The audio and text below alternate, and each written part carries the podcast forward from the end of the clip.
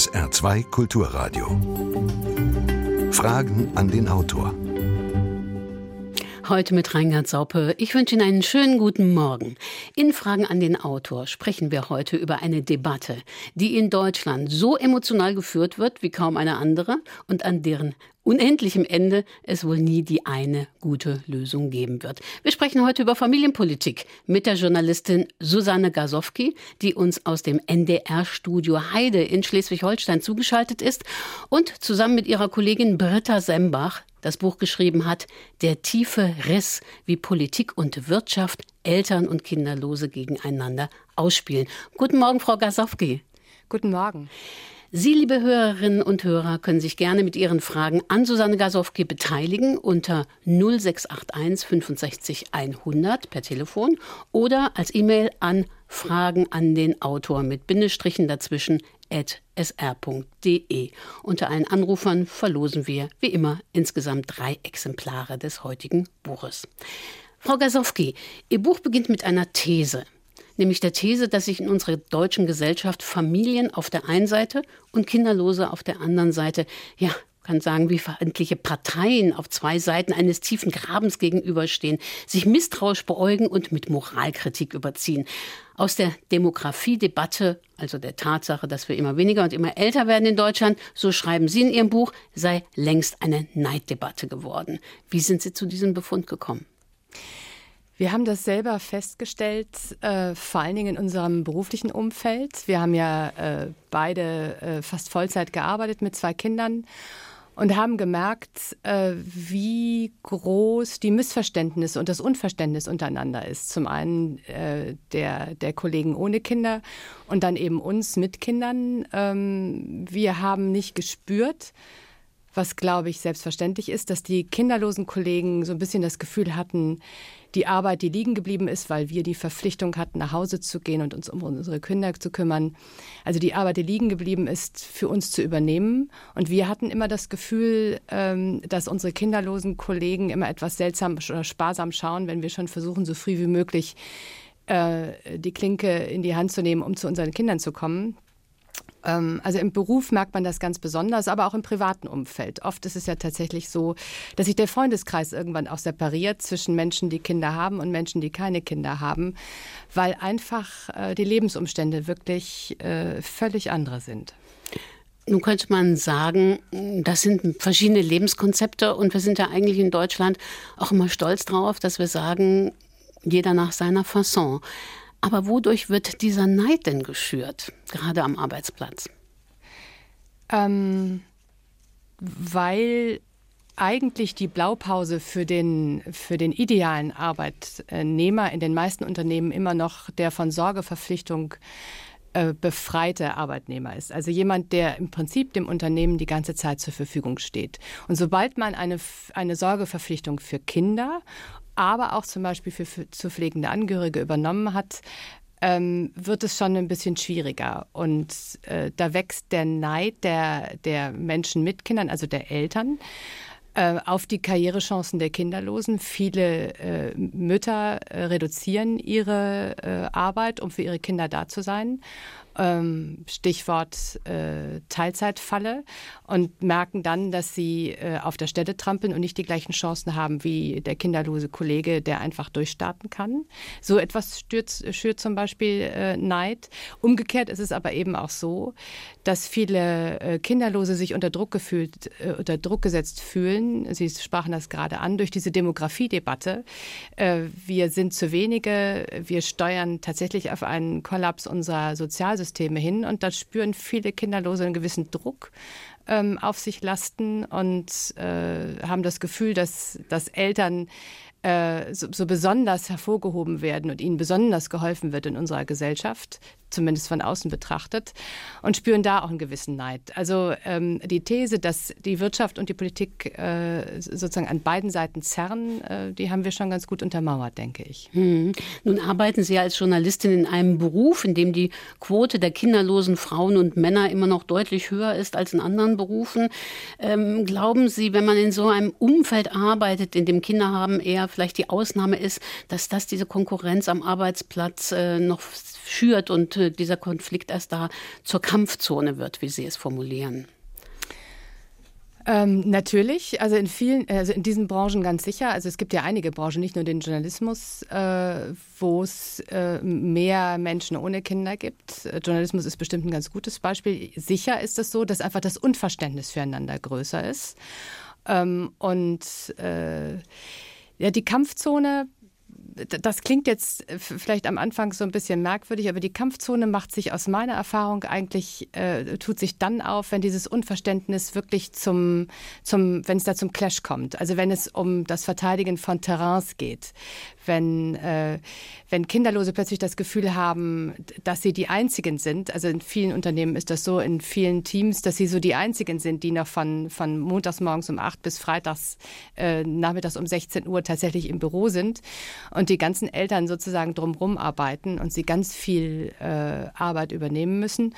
Oder aber, wenn, ähm, wenn Eltern spüren, äh, dass äh, dass ihr Bereich äh, in Frage gestellt wird, dadurch, dass die, der kinderlose Kollege oder die kinderlose Kollegin äh, viel vitaler und viel einsatzbereiter ist. Also sobald es sozusagen ans, ans Eingemachte geht, äh, da wird der Ton dann schärfer und äh, da schlägt das Unverständ Unverständnis füreinander dann tatsächlich auch so ein bisschen in Aggression um. Mhm.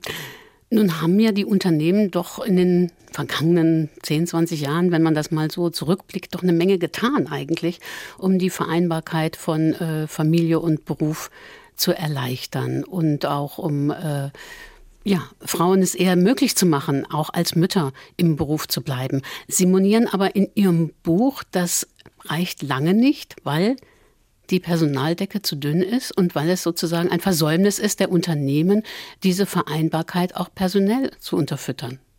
So ist es. Vereinbarkeit braucht Personal, braucht Menschen. Und äh, die Unternehmen in Deutschland, also ich würde sagen, die die meisten, der Großteil der Unternehmen in Deutschland hat äh, Gewinne erzielt in den letzten 15 bis 20 Jahren durch die Einsparung von Personal. Das heißt, die Personaldecke ist in den allermeisten Unternehmen, in den allermeisten Abteilungen, und da wissen mit Sicherheit die meisten Hörerinnen und Hörer, die jetzt zuhören, wovon ich spreche, in den meisten Unternehmen extrem dünn. Und da kann ein Ausfall äh, schon reichen und das ganze System kollabiert.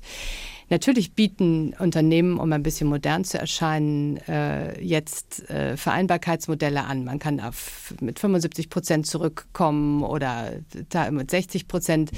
Die Wahrheit ist aber, dass für die äh, übrig gebliebenen Prozentzahlen niemand Neues eingestellt wird, sondern die Arbeit einfach neu verteilt wird zwischen den, äh, unter den Kollegen.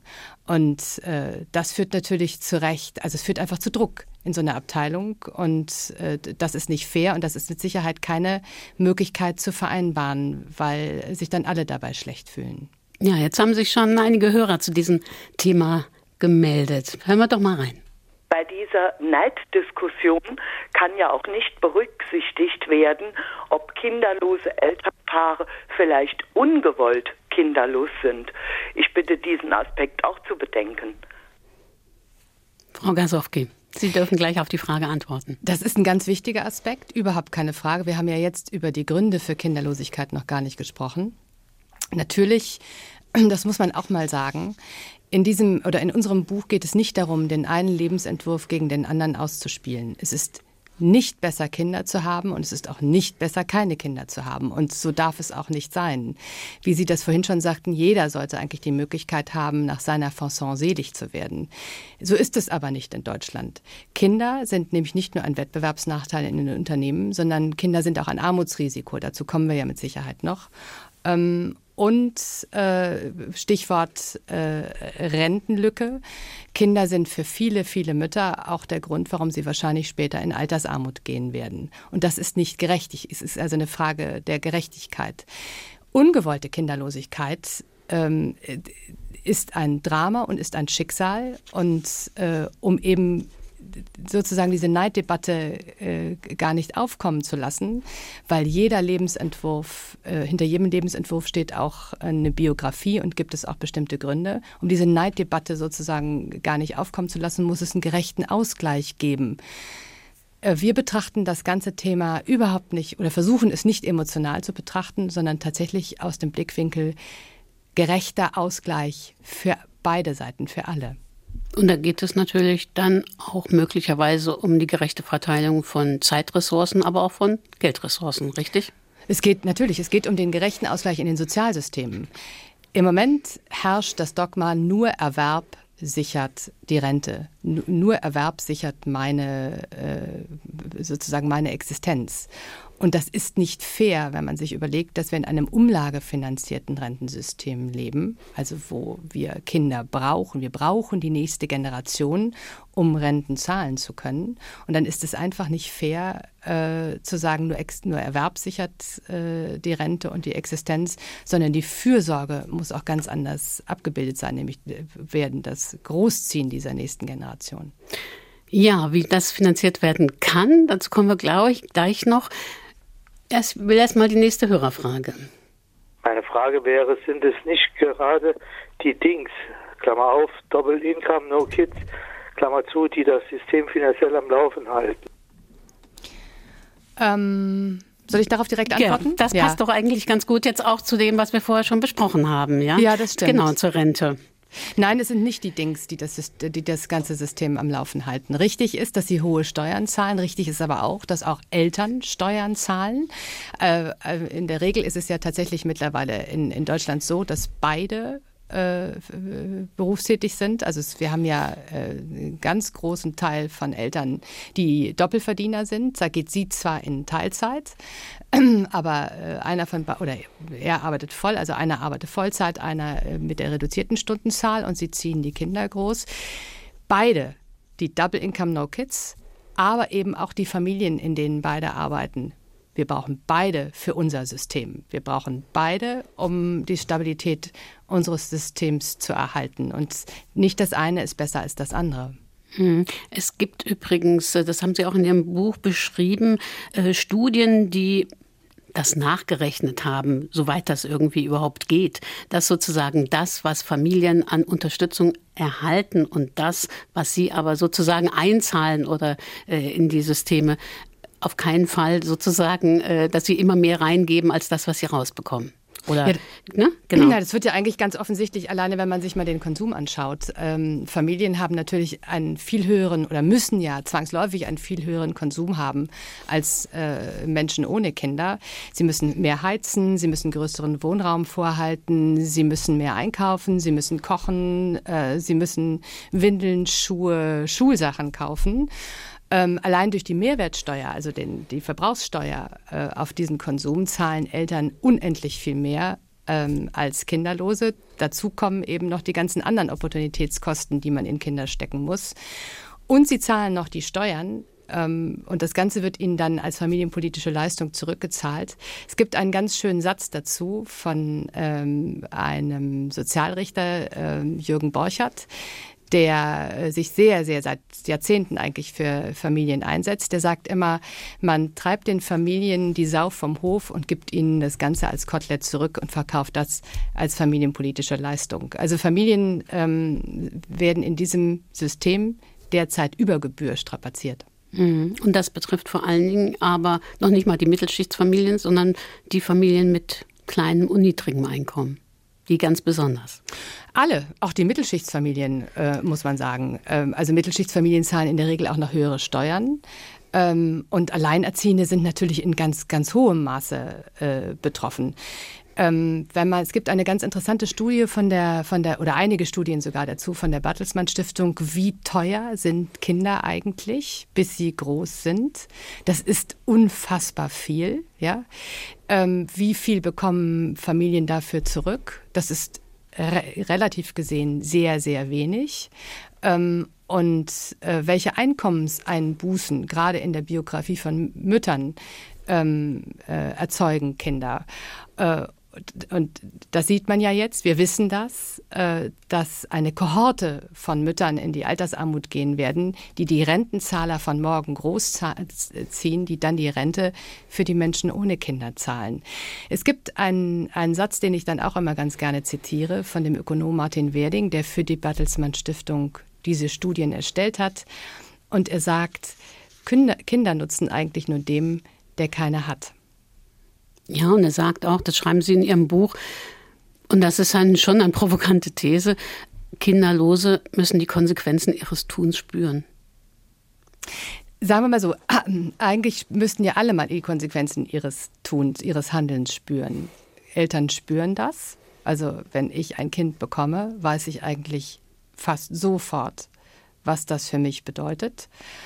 Kinderlose ähm, haben das Gefühl, sie also ich möchte, wie gesagt, das klingt jetzt schon wieder fast so, als wenn ich das eine äh, anders bewerten würde als das andere. Kinderlose arbeiten, Kinderlose sind unerlässlich für unsere Gesellschaft, überhaupt keine Frage, sind, sind oft gut ausgebildet, äh, zahlen viele Steuern sind ja oft auch sehr sozial engagiert, ähm, aber sie müssten eben, es muss, es muss allen Beteiligten, wenn wir unser, unser System so halten wollen, also dieses umlagefinanzierte Rentensystem halten wollen, muss, muss uns allen klar sein, wir brauchen die nächste Generation, um unsere Renten zahlen zu können. Unser Rentensystem ist keine Versicherung in die ich heute einzahle. Das Ganze wird dann für mich festverzinst irgendwo angelegt und mir dann später ausgezahlt, sondern wir zahlen als erwerbstätige Generation derzeit die Renten unserer Eltern oder oder der, der Seniorengeneration und unsere Kinder werden irgendwann unsere Renten zahlen müssen. Und wir wissen jetzt schon, dass das in einem, in einem grauenhaften Verhältnis stehen wird. Meine beiden Söhne werden jeweils zwei Rentner bezahlen. Das Verhältnis wird eins zu eins sein, wenn sie denn erwerbstätig sind. Und das ist natürlich tatsächlich etwas, was, was uns eigentlich allen klar sein muss und was auch Menschen ohne Kindern klar sein muss, dass sie dafür in irgendeiner Art und Weise auch einen Ausgleich zahlen müssen. Jetzt haben wir sozusagen eine Diagnose und äh, die nächste Frage ist, ja, was muss sich im System eigentlich ändern? Wir müssten versuchen, gerechter zu werden. Ähm, wir haben, wie gesagt, derzeit ein Rentensystem, in dem man am besten angestellt arbeitet, am besten 40 Jahre Vollzeit bei einem äh, Arbeitgeber äh, und dazu noch zwei bis vier Kinder großzieht. Das ist unrealistisch. Wir haben alle andere Biografien. Wir haben brüchigere, brüchigere Biografien. Äh, das wird sich in den nächsten zehn Jahren noch steigern durch die Digitalisierung. Wir haben eben in unserer äh, Alterskohorte einen großen Teil, fast ein Drittel der Menschen, die aus welchen Gründen auch immer keine Kinder bekommen haben.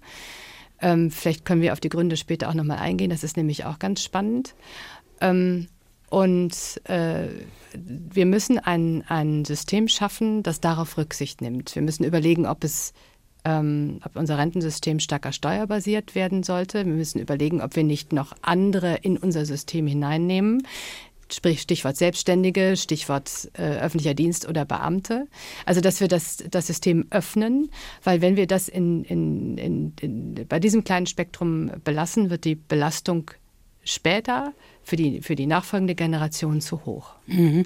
Nun habe ich zum Beispiel den Vorschlag eines Hörers per E-Mail bekommen, äh, der zu unserem Demografieproblem, das ja sozusagen auch unser Rentenproblem ist, einen Vorschlag hat. Und er schreibt, ich frage mich, ob eine erfolgreiche Einwanderungs- und Integrationspolitik die negativen Seiten des demografischen Wandels und damit den von Ihnen propagierten tiefen Riss nicht deutlich abmildern könnte. Ich denke zum Beispiel an eine rasche und zielführende Qualifizierung von Einwanderern aus unsicheren Herkunftsländern, um dem Fachkräftemangel zu begegnen.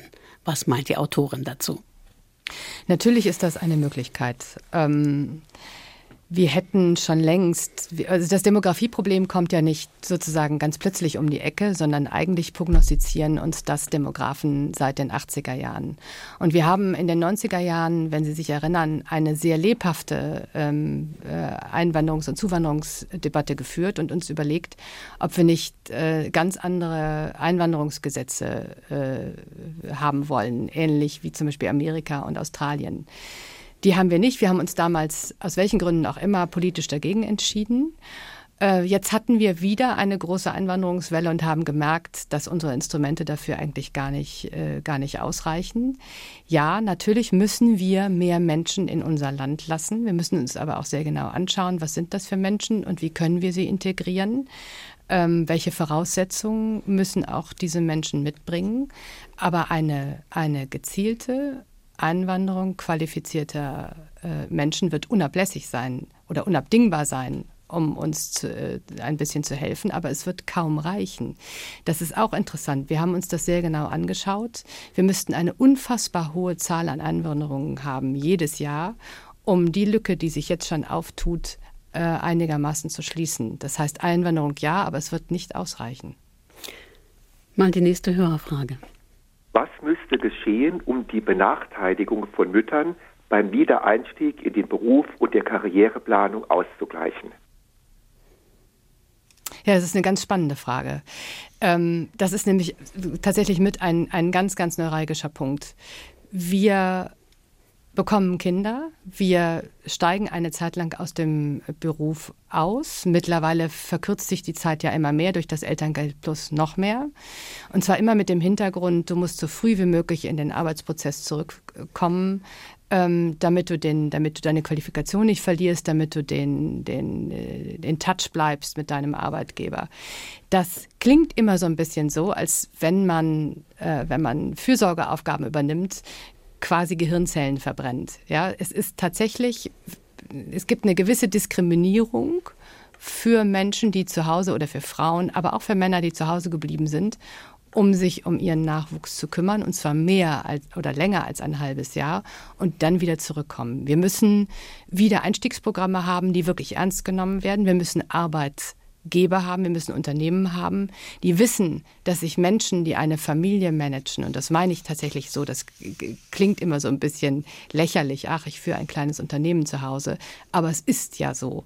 Ja, ich, ich manage ähm, Kinder, ich manage einen Haushalt, die, die diese Qualifikationen, die ich dann erwerbe, äh, tatsächlich schätzen und die mir die Chance geben, wieder zurückzukommen. Das ist nämlich äh, genau der Punkt. Wenn man länger als ein Jahr draußen ist, ist es unendlich schwer, wieder einzusteigen. Das ist das eine. Dem muss ich, das muss ich erleichtern. Das zweite ist, ich muss Teilzeit aufwerten. Es kann nicht sein, dass äh, diese Teilzeitfalle, von der ich am äh, Eingangs gesprochen habe, diese ist einfach zutiefst ungerecht. Wenn Menschen ihre Arbeitszeit reduzieren, um für andere da zu sein, darf das kein Karrierehemmnis sein. Warum kann man keine Karrieren in Teilzeit machen? Warum kann man keine Führungspositionen in Teilzeit machen? Und was wir unbedingt brauchen, was die SPD ja in der letzten Legislatur schon äh, durchsetzen wollte und nicht durchgesetzt hat, ist das Rückkehrrecht von Teilzeit auf Vollzeit und zwar die ganze Zeit hindurch, nicht nur während der Elternzeit. Das sind zwei ganz wichtige Dinge um Müttern den Einstieg in den Beruf zu erleichtern, die Karriere zu erleichtern und um den äh, Rentengap, von dem ich vorhin gesprochen habe, so ein bisschen abzumildern. Guten Morgen. Ähm, ich hätte eine Anmerkung zu der Behandlung von Kindern in unserem Staat. Äh, Kinder werden in unserem Staat weder gerecht noch gleich behandelt. Ich mache mal zwei Beispiele jede Erhöhung des Kindergeldes, mit jeder Erhöhung des Kindergeldes geht eine Erhöhung des Kinderfreibetrages einher. Das bedeutet, dass Besserverdienende für ihre Kinder sozusagen mehr Kindergeld bekommen als normale Menschen. Wir haben das mal ausgerechnet für unsere Ministerin Frau Leyen und haben festgestellt, dass sie mehr als das zweieinhalbfache für ihre Kinder bekommt als etwa eine Sozialhilfeempfängerin. Punkt zwei, wenn eine Kindergelderhöhung erfolgt, wird das direkt wieder auf das Arbeitslosengeld II angerechnet. Das ist weder gerecht noch gleich. Was meint die Autorin dazu? Danke. Ja, ich sehe das genauso wie Sie. Natürlich, es ist, wir haben äh, an dem Punkt überhaupt keine Gerechtigkeit. Ganz schlimm ist das für alleinerziehende Mütter, die äh, auf das Arbeitslosengeld II zum Beispiel angewiesen sind. Ähm, das kann nicht sein, dass eine Kindergelderhöhung sozusagen quasi wieder abgezogen wird. Ähm, Kinder sind ein Armutsrisiko und wir haben ja auch neue Studien, ähm, dass Kinder direkt von Armut bedroht sind. Und Kinderarmut in Deutschland ist Realität. Kinderarmut in Deutschland bedeutet immer auch Familienarmut. Ähm, und wir müssen uns ganz dringend Mechanismen überlegen, wie wir Kinder gleich behandeln und wie wir Kindern vor allen Dingen äh, ähm, die Chance geben oder sagen wir, die, die schützen vor Armut. Es gibt eine Idee, nämlich die der Kindergrundsicherung, die wir in unserem ersten Buch, die Alles ist möglich Lüge, schon angesprochen habe, haben. Und ähm, die eigentlich überfällig ist, diese Idee. Es gibt ganz, ganz, es gibt einen großen gesellschaftlichen äh, Konsens dafür. Es gibt auch viele Politiker, es gibt viele Sozialwissenschaftler, äh, es gibt überhaupt viele, viele Wissenschaftler und Kinderrechtler, die sich für eine solche Kindergrundsicherung ähm, einsetzen. Die wäre überfällig aus unserer Sicht. Kinder müssen ähm, alleine aus sich heraus ein menschenwürdiges Leben führen können. Und übrigens ist diese, ist diese Art von Kindergrundsicherung ursprünglich mal 1957 in unserem Rentensystem sogar angedacht gewesen. Sollten nämlich nicht nur alte Menschen eine Rente bekommen, sondern es sollte auch sozusagen quasi eine Grundsicherung für die Kinder geben, die ebenfalls nicht selber erwerbstätig sein können. Das wäre das Minimum, was wir brauchen, um Kinder gleichzustellen. Da gebe ich dem Hörer recht. Aber wenn, so schreiben Sie auch in Ihrem Buch, Sie haben über diesen Vorschlag oder über diese Idee, die es eben immer, die es früher mal gab und äh, heute wieder aufge, auf den Tisch liegt, Sie haben in Ihrem Buch beschrieben, wenn Sie mit äh, in Ministerialkreisen oder in Politiker, in Politikerrunden das angesprochen haben, dass da selbst bei dem ähm, Sozialflügel der Jungen Union da ganz große Vorbehalte gekommen sind, solche Themen sozusagen auf die politische Agenda zu setzen. Warum? Mm, weil weil man Wählerpolitik macht, man macht, weil man Klientelpolitik macht. Wer sind die Menschen, die wählen derzeit in Deutschland? Wer sind die Menschen, die sozusagen Meinungsführer sind? Das sind die Alten. Wir leben im zweitältesten Land der Welt. Das älteste Land ist Japan, danach kommen wir. Wir haben ein Durchschnittsalter von 44,1 Jahren. Das ist unfassbar alt im Durchschnitt. Das heißt, wir machen, und das kann man sich wirklich anschauen in den, sozusagen in den letzten 30, 40, 50 Jahren, wir machen immer mehr eine Politik für ältere Menschen. Und da sind Familien Themen und da sind auch, auch Gerechtigkeitsfragen und da sind ähm, auch Kinderthemen äh, immer weniger äh, ähm, attraktiv. Ja, sie geraten immer mehr ins Hintertreffen. Das muss man sagen. Kinder und Familien haben keine Lobby in Deutschland und diese Lobby schwindet, weil ähm, diejenigen, die Wahlen gewinnen, tatsächlich die Alten sind. SR2 Kulturradio in Fragen an den Autor sprechen wir heute mit Susanne Gasowski über ihr Buch Der tiefe Riss, wie Politik und Wirtschaft, Eltern und Kinderlose gegeneinander ausspielen. Sie können sich beteiligen, liebe Hörer, mit einem Anruf oder einer Sprachnachricht an die 0681 65 100 oder einer E-Mail an Fragen an den Autor mit Bindestrichen geschrieben at sr.de. Und hier ist die nächste Frage. Hat die Autorin bei ihren Betrachtungen äh, für Kinderlose und für diejenigen, die Kinder erziehen, auch berücksichtigt, dass wir in Zukunft durch die Digitalisierung sehr viel weniger Arbeitskräfte brauchen, und zwar solche, die wenig qualifiziert sind, und dass es bei der Geburt von Kindern im Wesentlichen darauf ankommt, nicht zu viele Kinder zu haben, sondern so viele Kinder, dass man die best möglich, je nach Qualifikation auch ausbildet, um sie dann auch ganz gezielt dem Arbeitsprozess oder überhaupt der Berufstätigkeit zuzuführen. Und zwar nicht nur, wie man sie braucht, sondern dass die Menschen dann halbwegs auch noch ein zufriedenes Leben führen können.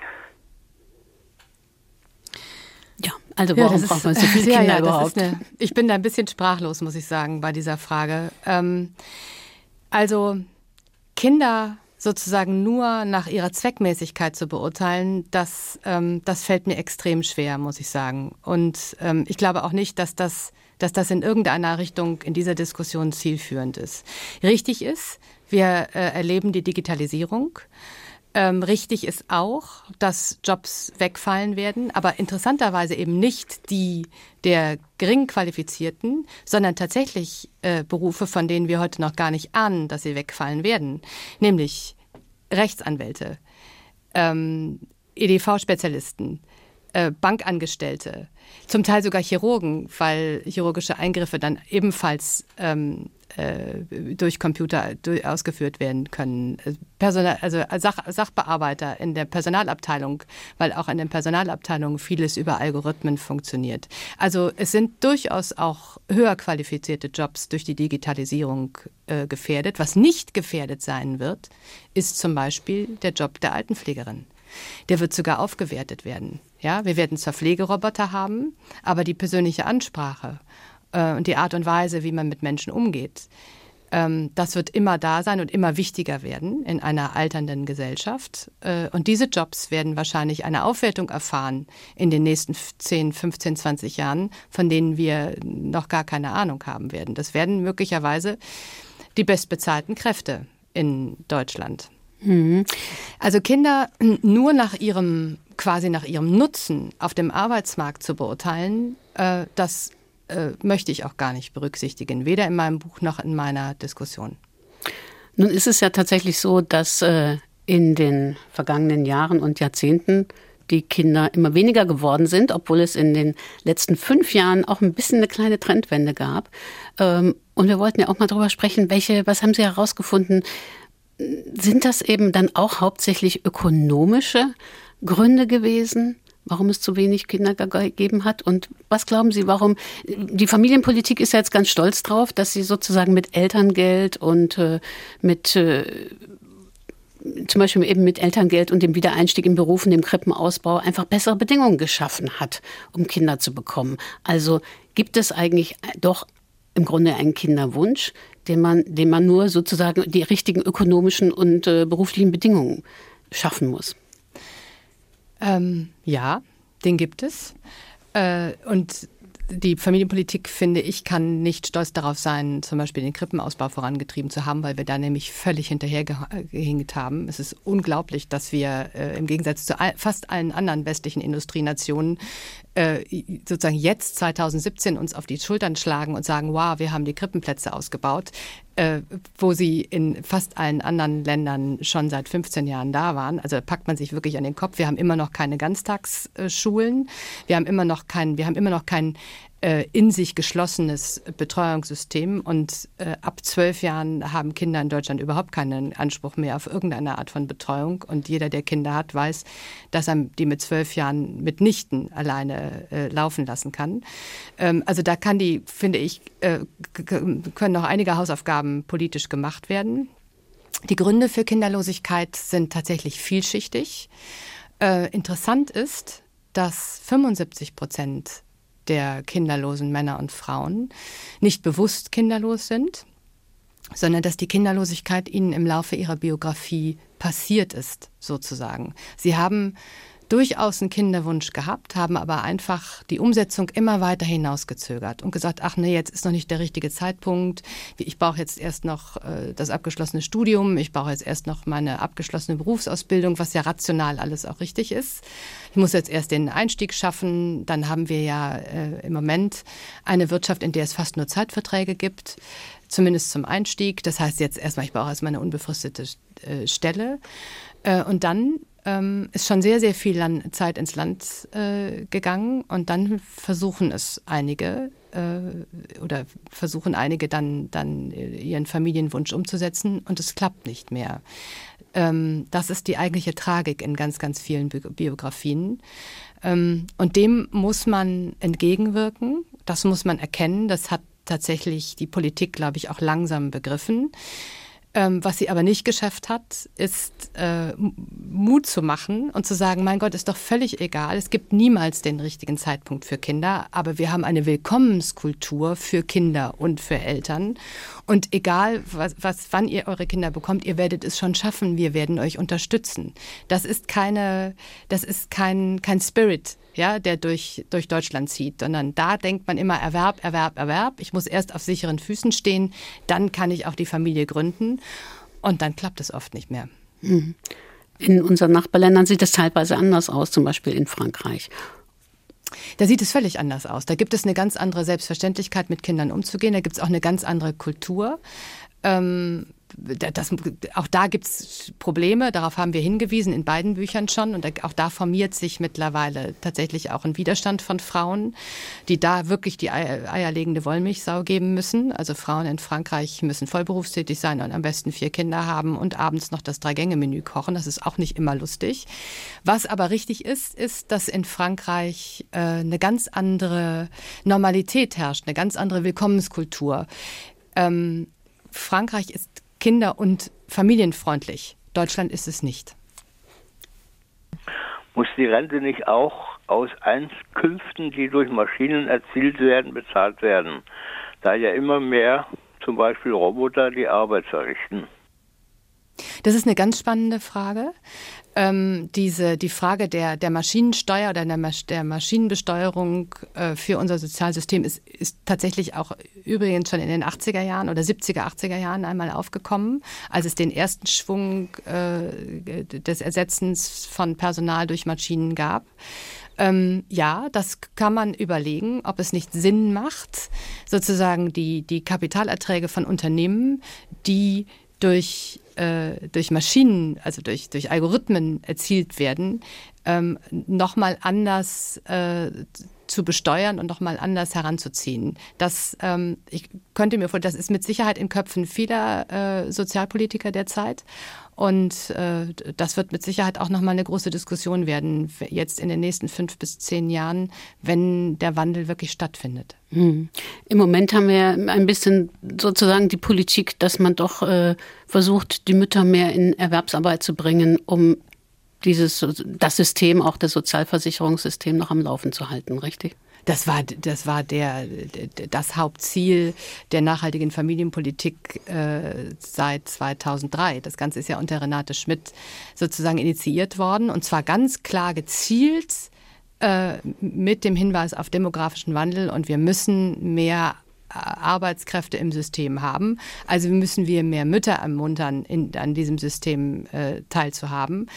Ähm, das ist ja ganz oft so. Das ist eigentlich, wenn man sich durch die, durch die Geschichte hindurchschaut, äh, Frauen sind immer mal herangezogen worden und wieder herausgekickt worden aus dem Arbeitsprozess, je nachdem, äh, wie es gerade gepasst hat.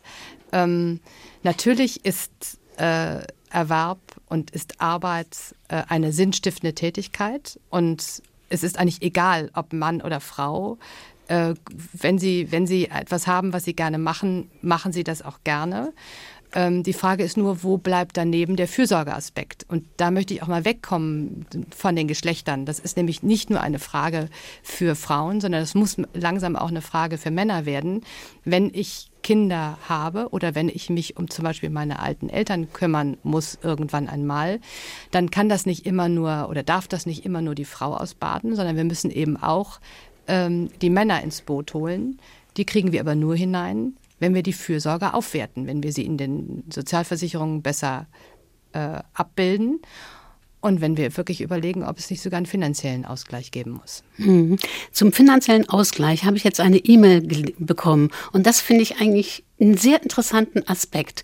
Da schreibt ein Hörer, meine Meinung ist, dass zur Finanzierung unseres Sozialsystems nicht nur die Arbeit, also die Erwerbsarbeit, versteuert werden soll, sondern alle Einkünfte, Börsenzinsen, Mieteinkünfte für unser Sozialsystem, also auch für unsere Kinder herangezogen werden. Was meint die Autorin dazu? Also Kapital wird ja schon versteuert, also Mieteinnahmen und so weiter werden ja schon, schon versteuert, aber natürlich nicht in dem Maße. Ähm, er hat natürlich vollkommen recht. Ja, warum haben wir keine Kapitalertragssteuer zum Beispiel? Warum, warum haben wir keine Spekulationssteuer? Also wir sind da, wir hinken da noch hinterher. Es ist vollkommen richtig. Warum machen wir das nur über die Lohnsteuer? Ja, müssten wir nicht viel, viel mehr heranziehen? Müssen wir nicht viel, viel größer denken?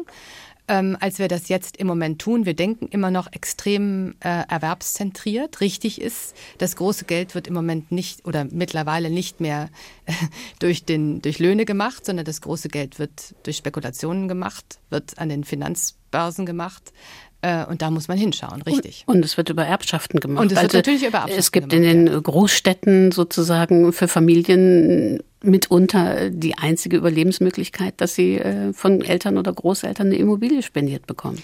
Genau. Und während, bevor sie die spendiert bekommen, äh, tatsächlich zum Teil auch noch mitfinanziert werden. Das ist äh, auch ein, ein Punkt, der kaum kaum ausgesprochen wird. Aber ich glaube, dass, äh, dass die Transferleistungen der jetzigen Rentnergeneration, denen es sehr gut geht, die ganz gute Renten bekommen und auch vorher schon äh, nicht schlecht verdient haben, dass diese Transferleistung an die Generation, die jetzt am Start ist und jetzt Kinder großzieht äh, und denen sie wahrscheinlich monatlich immer mal was zustecken, dass die enorm ist. Das äh, müsste man tatsächlich auch mal untersuchen. Hier noch ein Aspekt, der natürlich in dieser Diskussion nicht fehlen darf. Also ich möchte gerne fragen, wie das ist mit dem Ehegattensplitting. Das Erste, was man machen sollte aus meiner Sicht, ist das Ehegattensplitting komplett abschaffen. Denn Eltern ohne Kinder, die nie welche bekommen konnten oder die keine Kinder mehr haben, die sollten auch dafür sorgen, dass das Geld, was dort frei wird, verschoben wird auf die, die Kinder haben und großziehen. Richtig. Also das Ehegattensplitting ist ja schon lange in der Diskussion ähm, und äh, wird ja auch von, von vielen Parteien anders gedacht. Die Grünen und die SPD zum Beispiel denken immer schon in diesem Familiensplitting. Ähm, das ist nicht durchsetzbar äh, gewesen in den Legislaturen vorher, weil es eine, eine, heilige Kuh ist. Es gibt unendlich viele Menschen, die äh, Vorteile haben durch dieses Ehegattensplitting. Außerdem ähm, sozusagen äh, ähm, ist es ein, ein Goodie äh, für diese Institution, also für diese Institution Ehe. Also es ist natürlich völlig eigentlich nicht, nicht nachzuvollziehen, warum ein verheiratetes Paar ohne Kinder äh, geringere Steuern zahlt als ein äh, Paar, das nicht verheiratet ist, aber zusammenlebt und Kinder hat äh, und dann höher besteuert wird und warum zum Beispiel eine alleinerziehende Mutter die gleiche Steuerklasse hat wie ein kinderloser Mann. Also solche Dinge sind, sind ein heller Wahnsinn. Warum besteuern wir, warum, warum machen wir kein Familien ähm? Warum erleichtern wir nicht an der Stelle, wo Menschen Verantwortung für andere übernehmen? Das ist mir auch nicht nachzuvollziehen oder für mich. Naja, nun gibt es irgendwie die, oft die Argumentation mit Blick auf das Grundgesetz, das äh, nach dem Zweiten Weltkrieg verabschiedet wurde und da steht eben Ehe und Familie stehen unter dem besonderen Schutz der staatlichen Sagte Ordnung. Ich ja eben. Kann genau, man nicht so einfach ändern. Mm, gut, aber Ehe und Familie, ja? Also ist eine Familie nur dann eine Familie oder nur dann Familiensplitting würdig, wenn, wenn hinter dieser Familie eine Ehe steht, ja? Also was ist Familie? Vielleicht müssen wir unseren Familienbegriff da auch nochmal neu definieren, ja? Ähm, richtig ist, wir, wir äh, im Grundgesetz wird die Ehe wertgeschätzt und geschützt, aber es werden eben auch Familien geschützt und äh, das wäre zum Beispiel ein Einfalltuch fürs, fürs Familiensplitting. Nun ist es ja so, dass, was die meisten übersehen, dass dieses Ehegattensplitting sowieso eigentlich gar nicht mehr zum Tragen kommt, wenn Mütter berufstätig sind. Doch, ähm, kommt es, allerdings nicht, wenn sie das gleiche verdienen wie ihr Mann. Ja, und das ist ja in den seltensten Fällen der Fall. Es kommt dann zum Tragen äh, durch die, durch die verschiedenen Steuerklassen. Ja, die haben dann auf die Steuerklasse 5 und wundern sich immer, dass sie im Prinzip gar nichts mehr hinten rausbekommen.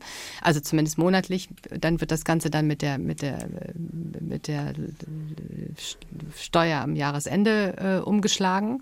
Ähm, also es lohnt in Anführungszeichen, ja, es kommt dann zum Tragen, wenn die Frau weniger verdient als der Mann. Und das ist der, das ist im Prinzip der Haken. Das kann, das ist ja, das ist sozusagen sozusagen ja kein, kein Erwerbsanreiz oft genug, äh, sondern es ist eher ein Anreiz dafür, sich irgendetwas zu suchen, was das Ehegattensplitting nicht gefährdet. Ja, ich möchte den Vorschlag machen, dass man den Solidarbeitrag, den man jetzt abschaffen will, in die Rente steckt, damit die Leute entlastet werden und später eventuell mehr Rente bekommen. Alles, was wir jetzt in die Rente stecken, kommt den Rentnern jetzt zugute. Ja, also das ist die Rente ist wie gesagt kein äh, kein Sparstrumpf, in das man irgendwas reinsteckt und dann spart man für spätere Zeiten, sondern im Prinzip das, was jetzt in die Rente einfließt, fließt als Rente an die an die Senioren auch hinaus.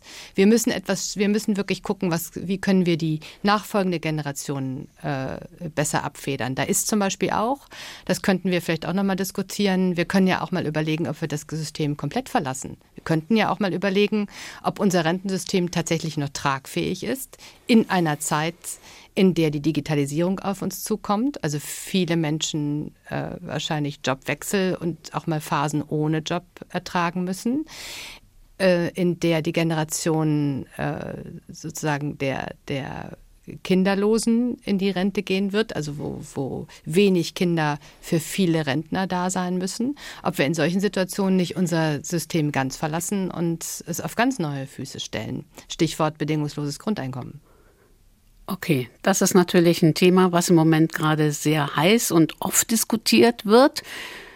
Gibt es nur einen kleinen Knackpunkt, wer finanziert es und wie finanzieren wir es? Und äh, Sozialpolitiker, Armutsforscher warnen dringend davor, dieses unser Sozialsystem einfach über Bord zu werfen und das bedingungslose Grundeinkommen, sagen sie, würde unsere Gesellschaft auf gar keinen Fall gerechter und gleicher machen. Da gibt es ja immer mehrere Meinungen dazu. Ne? Es gibt ja immer so eine und solche. Ja, es gibt durchaus auch Sozialwissenschaftler und Ökonomen, die das durchgerechnet haben. Ähm, bedingungsloses Grundeinkommen ist ja auch nicht immer gleich bedingungslosem Grundeinkommen. Im Moment ist es ja so, dass Finnland, glaube ich, in einem groß angelegten Versuch äh, jetzt mal schaut, äh, wie es einigen Finnen, ich glaube, es sind drei oder vier Städte oder so eine Region, in der das gerade durchgeführt wird, äh, wie es ihnen damit geht. Ähm, wir werden diese Diskussion in zehn Jahren führen. Davon bin ich zutiefst überzeugt. Ähm, und äh, wir werden sie führen müssen. Äh, und da kommen dann zum Beispiel solche Dinge zum Tragen, wenn wir fragen, wer finanziert das eigentlich? Da kommen solche Sachen zum Tragen wie äh, Maschinenbesteuerung. Ähm, wir haben jetzt schon enorme Aufwendung für Transferkosten, wenn wir ehrlich sind. Es mhm. ist äh, unglaublich, was wir jetzt schon in äh, Sozialtransferleistungen stecken müssen, steuerfinanziert. Also es gibt einige äh, Punkte, über die man debattieren kann. Ähm, ich würde diese Diskussion nicht einfach vom Tisch wischen, mhm, mhm. sondern ich glaube, dass wir äh, irgendwann dahin kommen müssen, uns dem zu stellen. Nur mal so als Hausnummer. Ähm, Sie haben mal Zahlen nachgeschlagen. Wie viel würde denn das kosten, so ein bedingungsloses Grundeinkommen für Deutschland? Ich habe das jetzt ganz ehrlich gesagt gar nicht so im, im Kopf. Ich äh, würde jetzt, also ich habe jetzt die Zahl nicht nachgeschlagen, ich kann Ihnen das gar nicht sagen. Ich weiß, dass es nicht viel mehr ist als das, was wir in, den Transferleist in die Transferleistung im Moment jetzt stecken. Die Frage ist ja auch, von welchem bedingungslosen, also wie hoch dieses bedingungslose Grundeinkommen sein sollte. Ja, also in, in der Schweiz zum Beispiel ist ja ein ähm, sind ja, zwei, glaube ich, abgestimmt worden über zweieinhalbtausend Schweizer Franken. Das ist natürlich enorm. Das sind Aufwendungen, die wird wahrscheinlich äh, kaum jemand tragen können. Aber es gibt ja jetzt, im Finnland versucht das, glaube ich, gerade mit knapp über 500 äh, Euro. Realistisch wäre das vielleicht, was von einigen ähm, Grundeinkommensbefürwortern äh, jetzt angedacht wird, ein Betrag zwischen 1000 und 1500 Euro, der durchaus auch finanzierbar wäre. Ich glaube, dass er ähm, gar nicht so weit weg ist von der Finanzierung wie die Sozialleistungen, die wir jetzt schon zahlen müssen steuerlich. In Finnland ist das Konzept aber nicht ein bedingungsloses Grundeinkommen, sondern das, da soll das Grundeinkommen im Grunde genommen ja, eine Art sozusagen Grundsicherung ersetzen. Dieses komplizierte System, soweit ich das in Ihrem Buch Richtig, aber habe, es ist ne? eben nicht genau. Aber ich kann trotzdem weiterarbeiten mit diesem mit diesem System und es und es wird sozusagen nicht. Also das bedingungslos bedeutet ja, ich bekomme das. Ähm, kann weiterarbeiten und sozusagen das wird anders als das, das, was jetzt derzeit passiert. Es wird eben nicht von meinem Einkommen abgezogen. Ja, ähm, bedingungslos heißt, ich muss nicht meine privaten Konten offenlegen. Ich muss nicht sozusagen mich komplett äh, äh, in Anführungszeichen nackig gemacht haben, bevor ich ein Anrecht darauf habe. Richtig ist, ähm, die Finnen sagen, ähm, das ist jetzt sozusagen die Grundsicherung, die wir zahlen und darüber hinaus müsst ihr, müsst ihr äh, erwerbstätig sein. Ähm, das wäre ja bei 1000, 1500 Euro ebenfalls der Fall. Ja, mhm. kaum einer kommt ja, ich sage jetzt mal mit 1000 Euro aus. Ähm, aber es ist eben ein, Sockelbetrag, der vor allen Dingen Familien und Alleinerziehenden durchaus helfen würde. Mhm. Sehen wir an diesem bedingungslosen Grundeinkommen ja eigentlich auch schon, dass äh, wir uns äh, überlegen müssen, worüber sprechen wir oder worüber müssen wir eigentlich sprechen? Müssen wir darüber sprechen, wie man einseitig Familien sozusagen äh, einen Ausgleich zahlen muss oder wie man Familien fördern kann, finanziell besser unterstützen kann, sozusagen alle Familien oder ob es eigentlich um eine Gerechtigkeits-, um eine soziale Gerechtigkeitsdebatte gibt. Also nehmen wir mal das bedingungslose Grundeinkommen.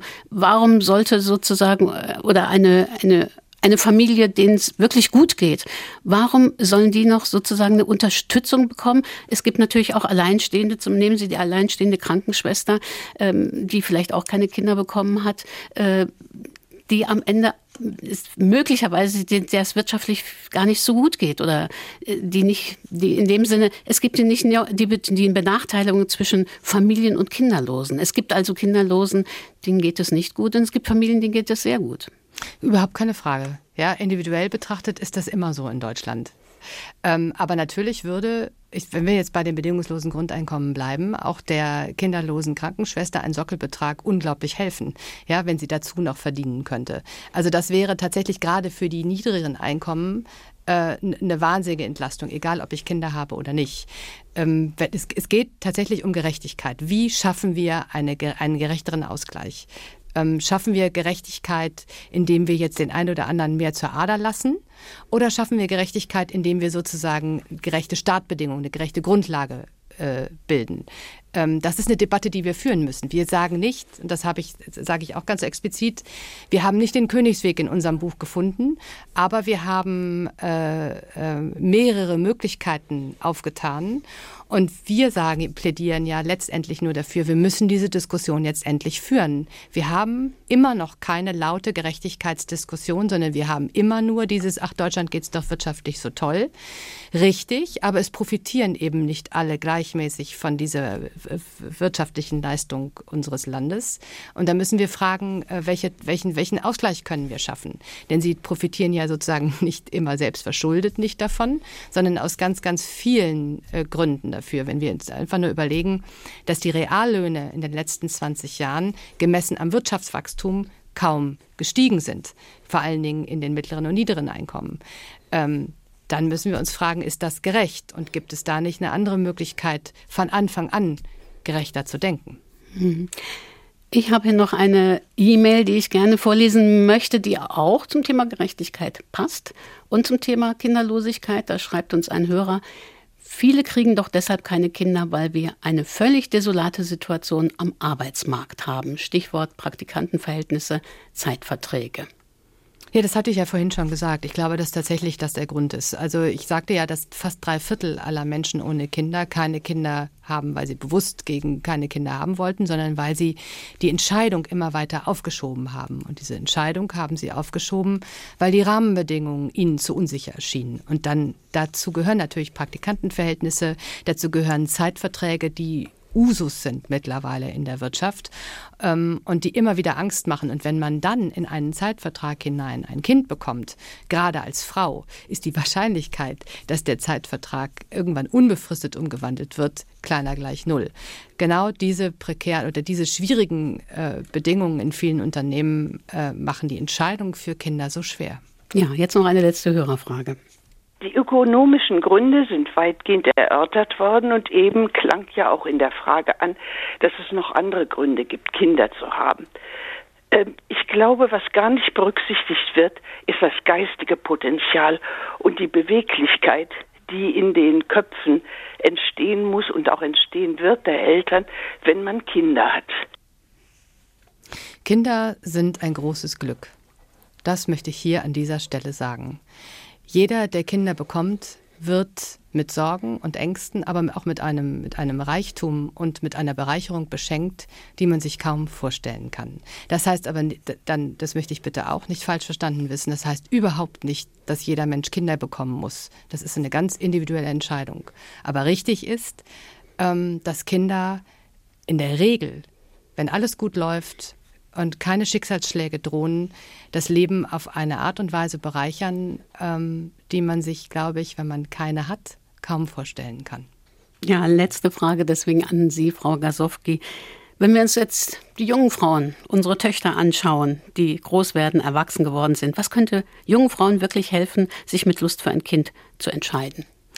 Ihnen Mut zu machen ähm, und ihnen zu sagen, wir sind hier in einem Leben, in einem Land, in dem Eltern und Kinder nicht sich selbst überlassen sind, sondern wir stützen euch, wir helfen euch, egal was passiert.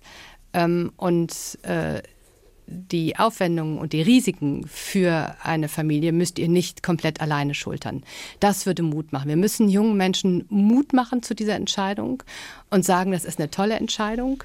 Allerdings auch nicht falsch verstehen, wir haben kein pronatalistisches Buch geschrieben. Ja, wir haben kein, kein Buch geschrieben, in dem wir sagen, ihr müsst Kinder bekommen. Es ist völlig in Ordnung, wenn man für sich entscheidet, ich möchte keine Kinder haben.